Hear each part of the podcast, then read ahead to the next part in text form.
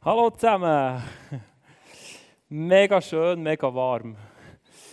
Ähm, ich habe mich mega gefreut, heute Morgen wieder mal da zu sein. Ich bin der Gero Furrer. Ich bin jetzt tatsächlich seit elf Jahren GPMC angestellt. Nach zehn Jahren bekommen wir ein Sabbatical. Ähm, wir haben als Familie sechs Wochen zusätzlich Ferien bekommen, sind ein bisschen reisen, da Mai, Juni, und haben eine mega schöne Zeit gehabt. Aber ich habe jetzt wirklich bei vielen gedacht, hey, ich habe euch schon so lange nicht mehr gesehen. Ich glaube, es ist nicht nur wegen meinem Reisen, sondern noch wegen Corona. ähm, Jolle, welcome. schon ewig nicht mehr gesehen. ähm, und wir haben das Thema We Are Family. Wir haben als Core-Team darüber geredet, hey, was könnten wir, was wollen wir bringen zu diesem Thema? Und irgendwann sind wir auf die Geschichte von Nehemia gekommen. Hanu, Adi und ich. Und wir haben gemerkt, hey, da, das sind Parallelen, ich glaube, auch zur heutigen Zeit. Der Nehemia war in einer Zeit, wo das Volk Israel ist ins Exil kam. Also die sind gefangen genommen worden und eigentlich weggetrieben worden in Gefangenschaft als Sklaven, weg aus ihrem Land. Und ich glaube, wir sind vielleicht manchmal in den letzten ein, zwei Jahren uns auch fast ein bisschen so vorgekommen. Manchmal fast ein bisschen wie vertrieben, ähm, auseinander. Äh, ja, man hat einfach einander nicht mehr gesehen. Man ist wie vertrieben worden, oder? Und wir wünschen uns so, jetzt für die Serie, wirklich anhand von dieser Geschichte mit dem Nehemia auch als Killer ähm, wieder dürfen zusammenzukommen. Und ich freue mich mega heute auf die Pommes da draußen, auf die Burger. Ich glaube, das ist etwas Wichtiges, dass wir wieder zusammenkommen können. Ja, Amen.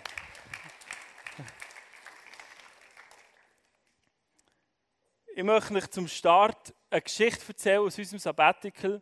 Wir waren als erstes mit meiner Familie, mit meiner Mama, meinen Brüdern im Tessin, Ascona. Wirklich eine mega schöne Wohnung, schöner Pool vor dran. Und wir haben es mega genossen, gell, Krigu? Da der Gitarreller ist mein Bruder. Und wir haben es richtig genossen. Wirklich, das war eine der Wochen im Mai, wo der Sommer noch war. Dann war er ja lange nicht mehr. Äh, wir waren dort an diesem Pool. Und irgendwann hat einer, ich weiß nicht mehr, wer es war, von meinen Brüdern, äh, eine spannende Frage gestellt. Eine gefährliche Frage. Der am Pool, und zwar hat er gefragt, da, wo sind eigentlich unsere Kinder? Und dann habe ich so gedacht, ja, puh, die sind da, die haben es gäbig, oder? Die sind im Spielen. Ähm, und nachher so, ja, wo sind eigentlich unsere Kinder? Und er sind mal aufgestanden, mal ein bisschen gedacht, ja, die sind sicher hinter dem Haus und so. Die Kinder nie.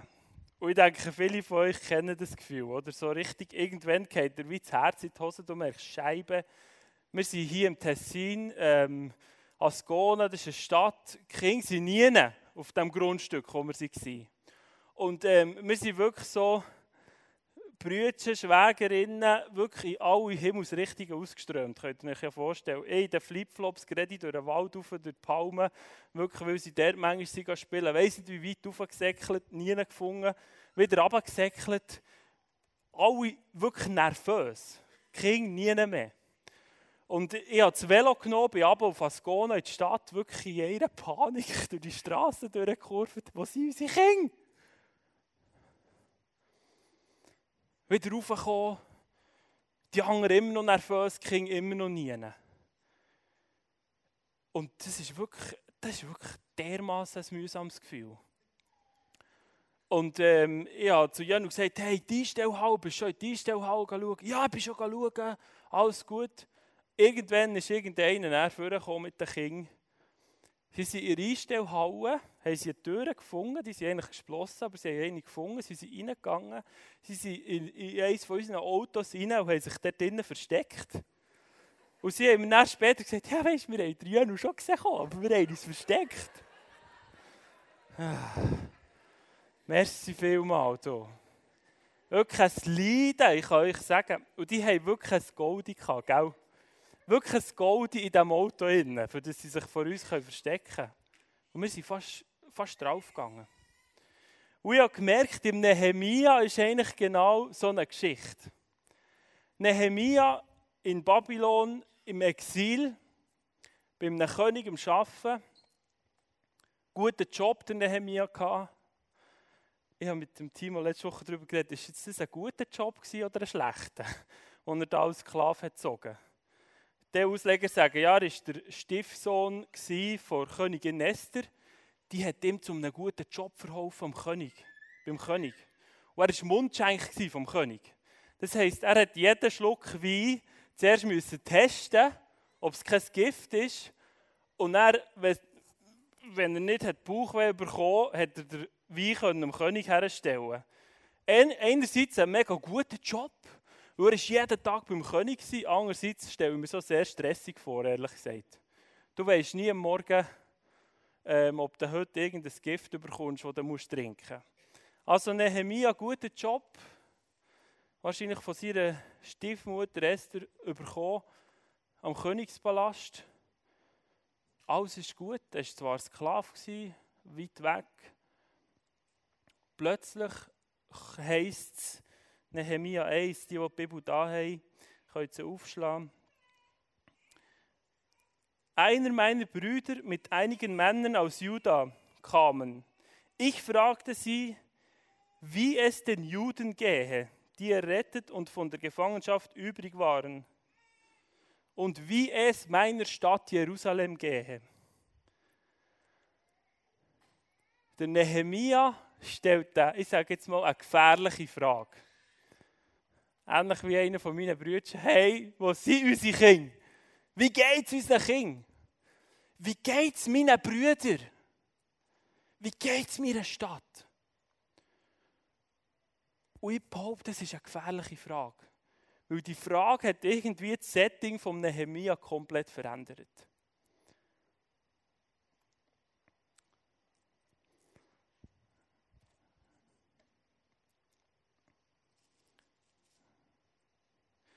Geht es unserer Stadt? Wie geht es unseren Freunden? Ich glaube, wir haben ganz viele Leute in unserem Umfeld, in unserer Stadt, wo die Frage ist, wissen wir, wie es denen geht? Ganz viele Leute GPMC. Ich bin gestern einkaufen zum Migros, ist mir eine Frau begegnet von GPMC und ich die Nehemia-Frage gestellt, wie geht es dir? Und ich habe gemerkt, es ist etwas entgegengekommen, das mich zum Nachdenken gebracht hat. Hey, wir haben in den letzten ein, zwei Jahren, wir haben es nicht geschafft, GPMC als Family zu bekommen. Es hat mich bewegt, ich kann euch sagen. Ich, ich bin nach Hause zu Elia und gesagt, hey, es hat mich beschäftigt. Aber auch, wie geht es unserer Stadt? Draussen sind ganz viele Menschen, wo es nicht gut geht. Oder vielleicht haben sie eben auch das Gold im Karren. Wisst ihr, wie ich meine? Vielleicht geht es ihnen eben zu gut. Ich habe letzte Woche dem Stefan von Wartburg angerufen, der hat ja da bei Pro Juventude, bei dem Sorgentelefon gearbeitet. Ich habe ihm gesagt, jetzt wollte ich mal wissen, wie geht es den Leuten? Wie geht es unserem Land? Ist es schlimmer seit Corona? Und er hat gesagt, ja, es hat schon Peaks gegeben in diesen Lockdowns, wo haben gemerkt haben, ähm, Alleinerziehende zum Beispiel, Krisen, schlimme Situationen, Junge, viele in Psychiatrie. Aber vielen Leuten geht es gut. Viele Leute, die ich habe, gerade auch in meinem Alter, haben gesagt, hey, ich darf es gar nicht wirklich sagen, aber die Zeit von Corona war im Fall viel besser. Gewesen. Viel weniger Termine, viel mehr Zeit mit meiner Familie. Vielleicht geht es uns so zu gut. Ich bin mit dem Stefan wahrscheinlich fast zu dem Schluss gekommen. Vielleicht geht es vielen von uns immer noch zu gut. Aber er hat auch gesagt, hey, die Top-Volkskrankheit ähm, in unserem Land ist wahrscheinlich immer noch die Einsamkeit. Da sind so viele Menschen einsam. In unseren Quartier, in unserer Stadt, sogar in unserer Gemeinde, Freunde. Und es beschäftigt mich. Ich glaube, es ist eine ganz wichtige Frage für uns.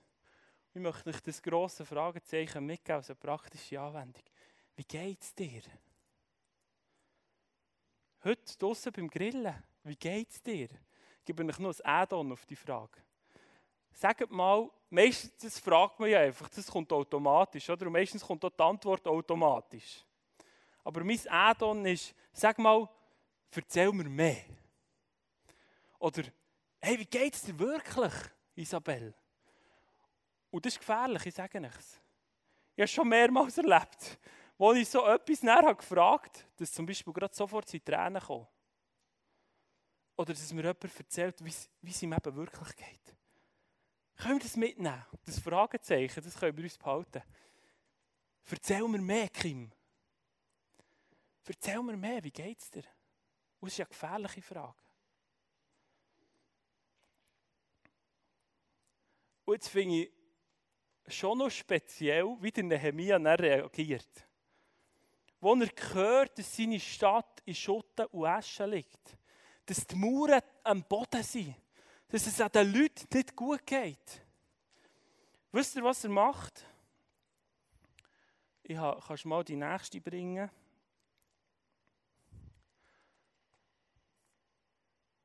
Der Nehemia als ich diese Worte hörte, Nehemiah 1,4, setzte ich mich hin und weinte und ich trug einige Tage lang Leid und fastete und betete vor dem Gott des Himmels. Nehemiah hat gerannt. Und es hat ihn auf Knie getrieben. Der Zustand von seinem Volk.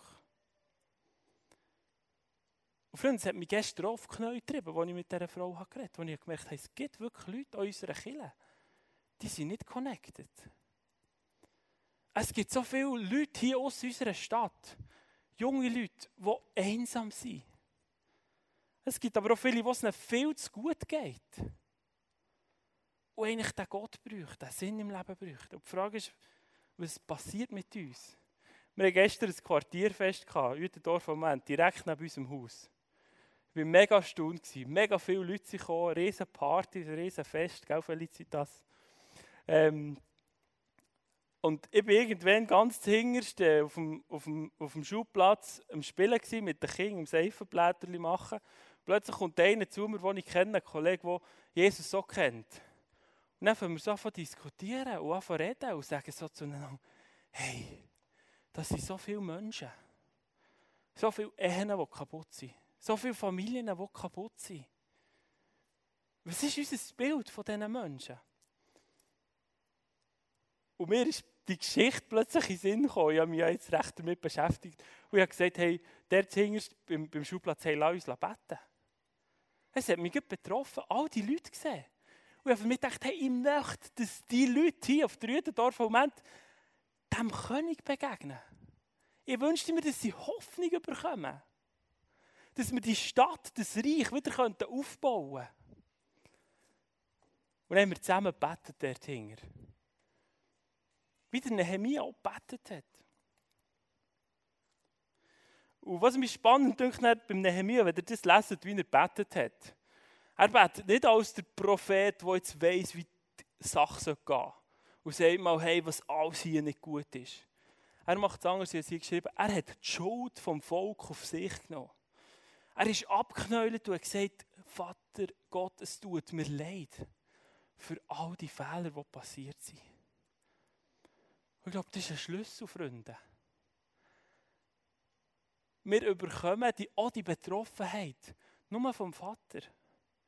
Nur wenn wir die Gnade in Anspruch nehmen. Nur wenn wir sagen, hey, wir sind nicht besser.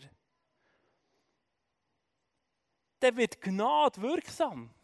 Dann wird das Kreuz wirksam. Jesus, der für uns gestorben ist. Und ich glaube, es ist etwas Göttliches, die Betroffenheit. Dann tut der Nehemiah auch noch ein bisschen weiter unten im Vers 9. Tut der Gott daran erinnern, an die Verheißung. Nämlich heißt es im 8. Gedenke aber doch des Wortes, das du deinem Knecht Mose geboten hast. Wenn ihr euch versündigt, so will ich euch unter die Völker zerstreuen. Wenn ihr euch aber zu mir bekehrt und meine Gebote haltet und sie tut, und ob ihr verstoßen werdet bis ans Ende der Welt, so will ich euch doch von da sammeln und will euch an den Ort bringen, den ich erwählt habe, dass mein Name dort wohne. Also der Nehemiah hat Gott erinnert an seine Verheißungen. Ich habe gestern Abend auch gedacht, auf dem Spielplatz, Jesus, deine Verheißung ist, dass irgendwann jedes Knie sich wird beugen vor dir.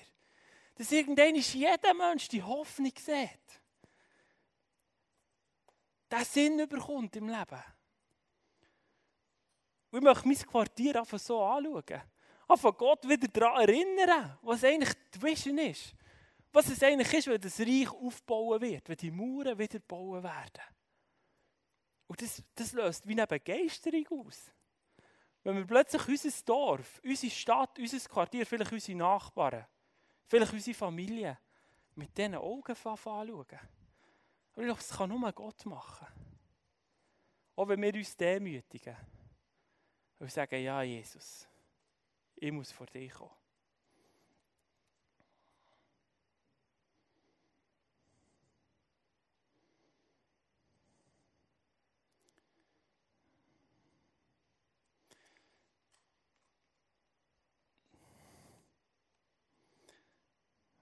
Ich glaube, näher kommt eigentlich der Showdown von dieser ganzen Geschichte. Nehemia, nachdem er ein paar Monate lang wirklich betet und gerannt hat in seinem Zimmer, ist normal im Bügeln jeden Tag. Und das heisst, er hat sich dem König nie etwas anmerken dass es ihm nicht so gut geht. Aber eines Tages passiert es. Kapitel 2. Eines Tages passiert etwas Spezielles. Und zwar passiert gerade das Umgekehrte, lustigerweise. Jetzt stellt der andere die gefährliche Frage. Jetzt stellt der König die gefährliche Frage. Der Nehemia ist in seinem Setting, in seinem guten Job. Er hockt an seinem Pool, Zascona. Alles ist gut, oder? Und plötzlich aus dem Nichts raus, Pam! Nehemia, du siehst nicht so gut aus. Du siehst übel drein, heißt es bei mir. Nein, du bist schwermütig. Der König fragt plötzlich den Nehemia, Nehemia, wie geht's dir? Erzähl mir mehr. Ich möchte mich noch daran erinnern. Erzähl mir mehr, Marcel. Der König stellt jetzt die Frage. Und nachher glaube ich, das ist der Schlüsselmoment der Geschichte. Hier. Nämlich wissen wir von Königin Esther, mögt ihr euch an die Geschichte erinnern, die hat ja auch zum König müssen, also zu ihrem Mann. Und sie hat gewusst, wenn ich in einem privaten Anliegen zu diesem König gehe, dann könnte es mir gering kosten. Und das ist die gleiche Zeit. Und Nehemiah war vor dem König. Und ich glaube, es war auch gleich. Wenn er sein privates Anliegen bringt, hat es dann seinen Kragen kosten Und er sagt sogar, ich aber fürchtete mich sehr und sagte zum König. Er hat sich gefürchtet. Ich glaube, er hat genau vor dem Schiss gehabt. Und ich glaube, wir alle, wir kennen noch den Moment, wenn plötzlich die gefährliche Frage kommt. Du bist am Shooten, auf dem Schutplatz, habe ich erlebt.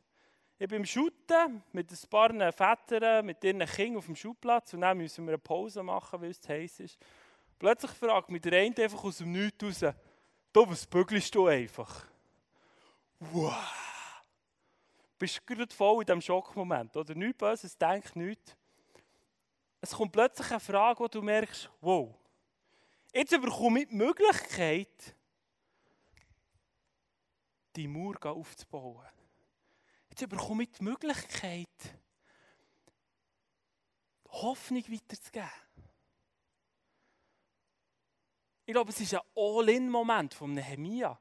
Ich glaube, es ist der knackige Moment in dieser Geschichte hier. Was macht der Nehemia? Ich könnte sagen, hey, weißt du, es ist im Fall easy. Ich habe ein bisschen Heuräume, weißt du, König, ist alles gut. Ich habe mich schon manchmal ertappt, dass ich in dieser Situation genau das gemacht habe. Und es ist mir ja super gegangen. Alles gut auf dem Spielplatz. Und ich glaube, es ist die Frage heute Morgen. Was machen wir in diesem Moment? Der Nehemia hat All-In gewählt. Und es hätte seinen Kopf kosten Er sagt dann auch so leicht verdattert, ja, ja, König, du sollst ewig leben, der König lebe ewig. Wie sollte ich nicht traurig dreinsehen? Die Stadt, in der meine Väter begraben sind, liegt wüst und ihre Tore sind vom Feuer verzehrt. Also er bringt sein private Anliegen, sagt dem König, was Sache ist, sagt ihm, hey, ich möchte meine Stadt wieder aufbauen.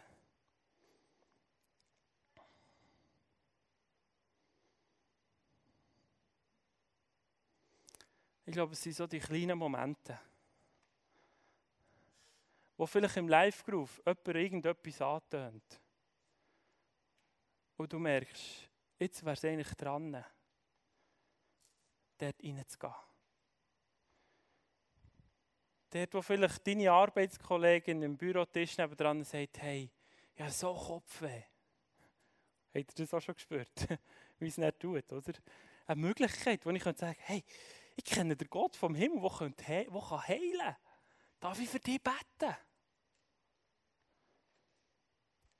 Vielleicht ist es eine Nachbarsfamilie, wo du drin siehst und merkst, hey, die braucht den. Jetzt mehr. Vielleicht ist es nur ein Telefon.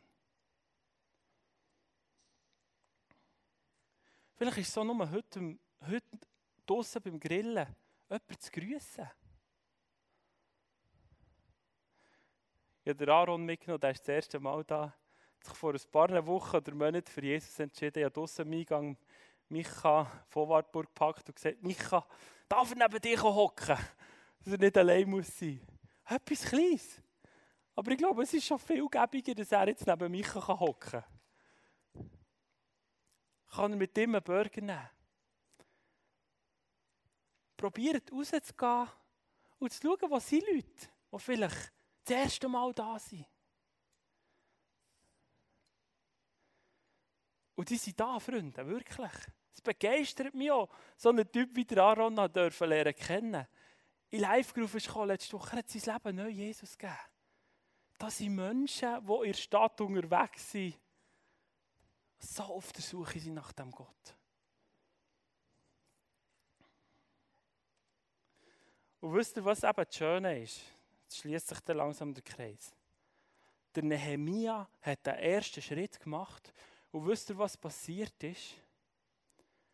Es sind 1500 Leute nachher mit dem mitgekommen. Das hat Familie gestiftet.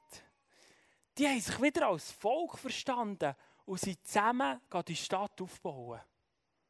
Und ich glaube, Freunde, das ist ein Schlüssel, wenn wir darüber reden, we are family. Was ist unsere Vision als GPMC? Für was gehen wir? Haben wir zusammen vor Augen, hey, lass uns die Stadt aufbauen. Lass uns die Mauern bauen draussen. Lass uns die Menschen reinnehmen in unsere Live-Grooves. Und wenn wir uns um uns und unsere Probleme drehen, dann fühlen wir keine Einheit mehr, kann ich sagen. Und das ist mir so aufgefallen beim Nehemia. Nehemia ist nie um sich selber gegangen.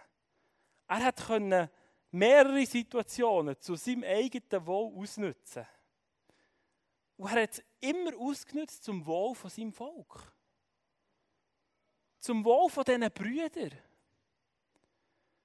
Zu dieser Stadt, die in Schutt und Asche liegt. Und ich wünsche mir für uns als GPMC, dass wir wieder in das Setting hineinkommen. Wo wir können sagen, hey, wie geht es dir, Ricarda? Wie geht es dir wirklich? Wie geht es meiner Stadt? Wie geht es diesen Familien in Zütendorf? Isabel, die hilft. Wie geht es diesen Familien in Zütendorf? Ich glaube, das gibt uns einen ganz anderen Fokus. Und plötzlich zusammen merken, wow, Hanno kommt dann er mit dem. Die sind dann zusammen gegangen. 1500, musst du dir das vorstellen der Salbenmischer hat neben dem Zimmermann, neben einfach jeder, der es irgendwie hatte, hat die Mauer verbauen. Und ich glaube, das ist ein Schlüssel, wenn wir wieder wollen, Family werden. Die Frage ist, hey, was, was hast du als Live-Group für eine Vision? Wie sind wir als Live-Group zusammen unterwegs? Etwas, was mir denkt, von noch am Schluss noch so das Zuckerli ist in dieser Geschichte ist nachher, dass plötzlich der König sagt, da sprach der König zu mir, was begehrst du denn, Nehemia? Dann hätte er nur mal kurz müssen beten, oder? Dann betete ich zu dem Gott des Himmels und sprach, ich brauche Holz. Ich brauche Geld. Der Nehemia ist dann vom König, müsst ihr euch das vorstellen. Der König fragt hey, super Idee, Nehemia, geh die Stadt aufbauen. Er sagt ihm noch, hey, was brauchst du? Ich gebe dir noch alles mit, was du brauchst. Crazy. Und, ihr lebt das. Wenn wir unseren Fokus nicht zuerst auf uns richten, sondern auf die Welt. Wo Jesus hat gesagt, er ist im genau gleichen, in der genau gleichen Mission ist er unterwegs gewesen. Er ist gekommen, für das Verlorene zu suchen und wieder heimzubringen. Dann segnet Gott uns mit allem, was wir brauchen. So einfach ist es.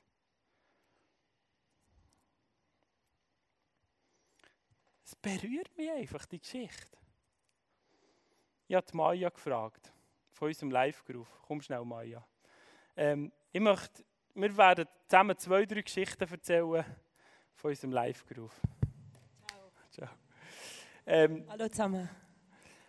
Mir ist in dieser Zeit von Corona, in unserem Live-Groove, so ein paar verschiedene Situationen gegeben, wo wir sie eingefahren Wo ich wie habe gemerkt hey, das ist genau das, was wir hier erleben. Wir erleben zusammen ähm, die Geschichte eigentlich. Und ich, ich frage echt so plakativ, Maja, wenn du an unseren Live-Groove denkst, erzähl kurz ein, zwei so Situationen, wo uns genau das entgegenkommt.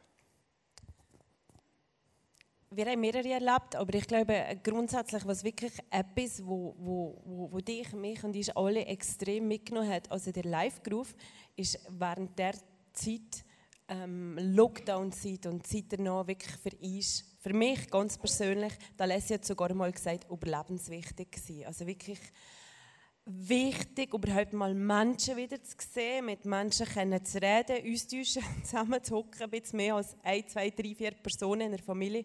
Ich glaube, das ist ein extrem zentraler Punkt für uns alle.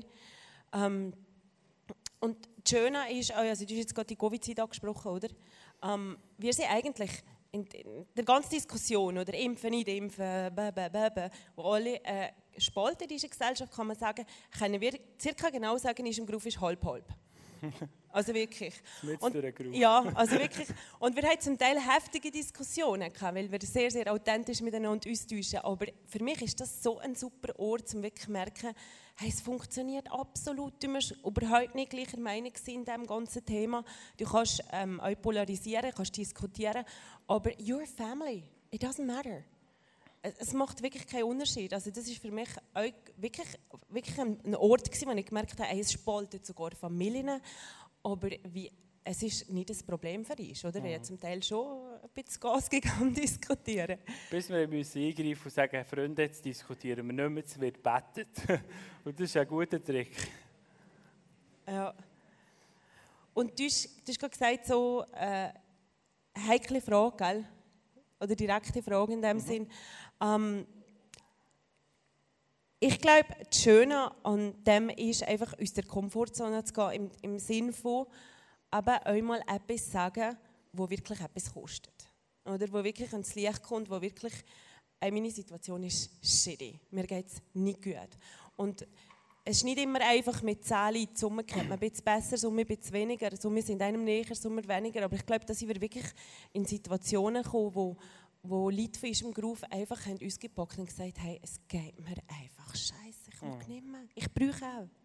Und die Situation echt und ernst erzählt und wir können einstehen. Und wenn jemand auftut, tut der Nächste auch auf. Und so gibt es auf einmal eine extrem transparente, ehrliche Runde. Also das habe ich zum Beispiel extrem stark gefunden.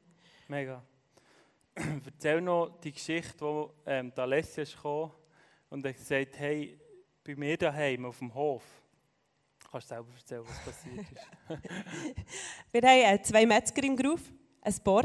Ist im Fall noch gut, ist sehr positiv. Zwei Metzger? Wenn man nicht gerade Vegetarier ist. Ähm, und ähm, und ähm, für einer hat Ältere, die haben einen Hof im Jura mit sehr vielen Tieren. Und da ist, also die ist total ähm, zerschlagen. Ein Abend in den Groove kommt und hat gesagt, hey, bei uns stirbt ein Kälbchen nach dem anderen, eine Woche nach der anderen. Es ist nur noch der, Tier, nur noch der, mhm. der Tierarzt da zum Tod bestätigen, oder? Mhm. Also wirklich, und man hat nicht erklären was und wir haben irgendwie gewusst, es hat irgendeinen okkulten Hintergrund noch und so. Und dann haben wir gesagt, hey, ähm, wie wäre es, wenn wir einfach mal beten in der Stall und um, die, die, die Kühe können salben und so. und sie war sehr offen, gewesen, aber hat dann gesagt, ja, ich weiß ja nicht, wie die Eltern reagieren, wenn da so Zählungen kommen mit Salböl zu den Kälbern und so. Ähm, und hat dann gefragt und dann hat es geheißen, okay, dann sind wir im nächsten Gruf, gell, sind wir das Jura gefahren mit mehreren Autos und da wirklich Salböl mitgenommen und, und, äh, und die haben uns extrem herzlich willkommen geheißen und sie, also die Tochter von ihnen, ist, die ist so, sie gesagt, mein Papa hat noch nie so reagiert. Also das ist ganz speziell, dass die auch überhaupt so willkommen heißen. Die ist da Stiefel gegangen und der ganze Jazz und da sind wir da in Stall und haben wir da wirklich Spiritual Warfare gemacht und die Kalben gesegnet und gesalbt und da richtig so aufgeräumt. Und das ist auch aus der Komfortzone für uns, aber ein extrem tolles Erlebnis, das uns mega zusammengeschweißt hat, gell? Mega. Ja. Ich merke, das, das sind genau die Sachen, die wir wie merken, auch als Groove. Hey, das hat uns zusammengeschweißt. Auf den Hof zu gehen, wir haben wirklich unsere Komfortzone müssen verlassen. Ich glaube, der Leslie war so nervös. Ähm, und ich war auch nervös. Mhm. Ich wusste, hey, was machen wir dort? Die, die wollen gar nicht wirklich, vielleicht, dass wir kommen. Aber es war so stark, gewesen, mhm. auch die Atmosphäre. Mhm. Ähm, und nachher noch zum, zum, ähm, zum letzten Punkt, den ich gebracht habe, wo der König Nachher der Nehemiah fragt, hey, was brauchst du? Mhm. Merke ich, haben wir als Familie auch so manchmal dürfen erleben, dass der Groove uns segnet. Und ich merke, das ist so stark. Und da mal ich mich an eine Situation erinnern, wo wir nicht so haben mögen, Telian und ich, hast der Groove für uns einfach manchmal putzen Ich kann mich erinnern, einmal bist du wirklich mit dem, mit dem Schrupper die ganze Wohnung im Schruppen gewesen. Es hat mich so berührt, das Bild zu sehen. Ich sehe, wow, das kommt zurück. Gott segnet uns. Stimmt das? Mhm, ja. Nein, aber ich glaube, es kommt jetzt nur ganz spontan sein, aber ich glaube, ich glaube effektiv, dass das ein, etwas Spezielles ist, wo wir haben als Church, wo die Welt danach schreit und noch mehr wird schreien. Also Gott in der heutigen Zeit, ähm, ich komme jetzt ganz spontan sehen, ich bin ähm, eingeladen an eine, an eine Party, an den ja, gesehen und gesehen werden Party. Und das sind zwei Instagram-Stars eingeladen gewesen. Jetzt heißen die XK, weiss nicht was, Followers. Und das sind so ein bisschen die, wie sagt man denen, die Headliners gewesen. Aufgrund von denen sind dann ganz viele gekommen. So. Und ähm, ich habe die nur mal schnell abgecheckt auf Instagram und habe gedacht, ah, ist jetzt spannend. Jetzt nimmt mich, ich tue gerne so ein bisschen psychologische Experimente machen. Jetzt nimmt mich dann Wunder, wie denn die sind im echten Leben, so, oder?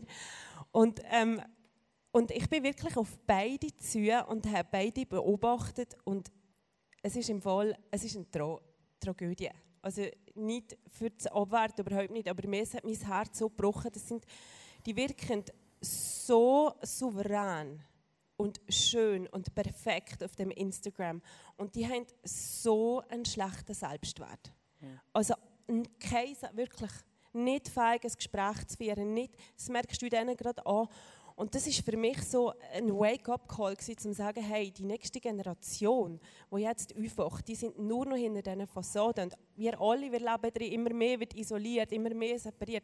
Und das, was wir haben als Gemeinschaft, das ist ein Riesenschatz. Und ich glaube, wir können nicht nur selber davon aufgehen, sondern wir haben wirklich etwas weiterzugeben, wo die Welt danach schreit.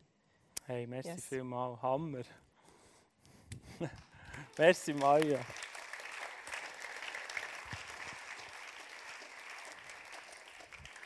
Ja, alle aus unserem Live-Group gefragt. Leider sind eben die einen wirklich im Stall und weiß nicht wo überall. Merci vielmals, Maya. Ähm, es berührt mich einfach. Und ich träume von dem.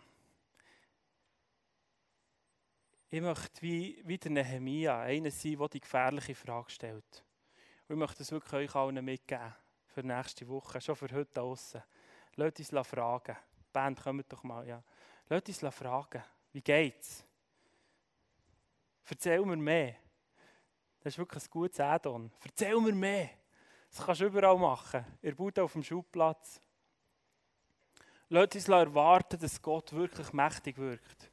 Lasst uns auf die Knie gehen und sagen, wir wollen Gott erinnern an das, was er hier drinnen schreibt. Wir wollen ihn daran erinnern, an die Stadt, die schön aussieht. Und ich glaube, wir sind die Nehemias, die an unseren Arbeitsplätzen, unseren Nachbarschaften, unseren Familien den Unterschied machen und vorausgehen. Und ich möchte einfach heute Morgen beten für uns. Vielleicht können wir mal alle zusammen aufstehen, die, die wollen. Ich möchte einerseits beten für uns als Gemeinde, dass wir wirklich die Einheit wieder dürfen spüren. Die Vision, es berührt mich so, all die Live-Groups, die da unterwegs sind, die Communities, die am Start sind, Leute, die sagen, hey, wir wollen eine Vision entwickeln für unser Quartier. Und ich kann euch sagen, wir brauchen noch viel mehr Sättige, die in Quartier, vielleicht sogar in Subkulturen, der, der Bernie mit seiner Metal Church, der berührt mich auch so, die Spiez, das Konufingen, wo auch immer. Ich glaube, wir brauchen Menschen, die vorausgehen, die sich die gefährliche Frage stellen Ich möchte heute besonders beten, auch für Live-Group-Leiter, für Community-Leiter. Und ich möchte für uns alle beten, dass wir wirklich dürfen so zu einer Gemeinschaft werden, die aufsteht der zusammen das Bild vor Augen hat, das der Gott malt. Von, von einer Stadt, die nicht in Trümmer liegt. Von Menschen, die Hoffnung haben. Schauen den Aaron an. So krass, wie der vor einem Jahr drauf war. Und jetzt ist er da und schon feier. So, dass im letzten Live-Group, das hast du nicht mitbekommen, Aaron, aber in unserem Live-Group-Chat haben die Leute geschrieben und gesagt, hey, das war so ermutigend, dass der Aaron ist da war. Es hat so etwas ausgelöst. Wenn wir den Schritt aus der Komfortzone raus machen, Freunde, ist das der beste, den wir machen können, weil es ist Abenteuer. Wir verlassen das langweilige Bünzlitum. Und es wird spannend, Freunde. Es wird echt spannend mit Gott. Es wird echt spannend, wenn du in ein Quartier hineinstehst und mal auf die Knie gehst, hingst du auf dem Schubplatz und dir mal von Gott lässt zeigen, was sein Bild ist. Und dich dann entscheidest, für das anfangen zu gehen. Ich habe gestern mit dem Kollegen gesagt, hey, wir, wir wollen beten regelmässig für das Quartier. Danke vielmals, Jesus, für das Bild, das du malst, von einer Stadt, die nicht in Trümmer liegt. Für Menschen, die auf den Knien sich beugen und dich anbeten. Und Jesus, wir wollen so wie der Nehemia, wir wollen dich wieder daran erinnern, Jesus. Du siehst auch tun so. Und manchmal sehen wir es nicht mehr so. Du siehst unsere Gemeinde, GPMC, so, Jesus. Als eine Familie, als eine Einheit, die zusammen unterwegs ist, um die Stadt aufzubauen. Und du brauchst jeden Live-Groove. Jede Person, jedes Kind, jede Ehe, jeder Single, ob alt oder jung, egal wer. Jeder von uns kann die Frage stellen. Morgen Morgen, heute am Nachmittag und einen Unterschied machen. Diesen Schritt im Risiko zu machen und sagen, ich will gehen und die Mauer aufbauen. Und im Verständnis, dass eine ganze Meute mitkommt. 1500 Leute hat der Nehemiah mitgenommen. Merci vielmal, Jesus, dass du unsere, unsere Kirche wirklich zusammenschweißt. Jesus ist so eine Power, die da ist heute Morgen. Jesus ist so ein Potenzial, wenn wir rausgehen und die Nehemias sind und die Nehemia innen, dann werden wir sehen, wie wir die Stadt wieder aufbauen können. Und du wirst du durch deine Gnade, Jesus, nicht durch unsere Kraft. Es passiert nicht durch unsere Kraft, es passiert durch deine Power. Du hast ihm Nehemia Kraft gegeben. Er hat sich gefürchtet, aber du hast ihm Kraft gegeben, Jesus. Und ich habe mich schon so manchmal gefürchtet, aber du hast Kraft gegeben. Und Jesus, ich freue mich darauf, zu sehen, was du tun mit uns. Und ich bete, Jesus, dass du uns brauchst.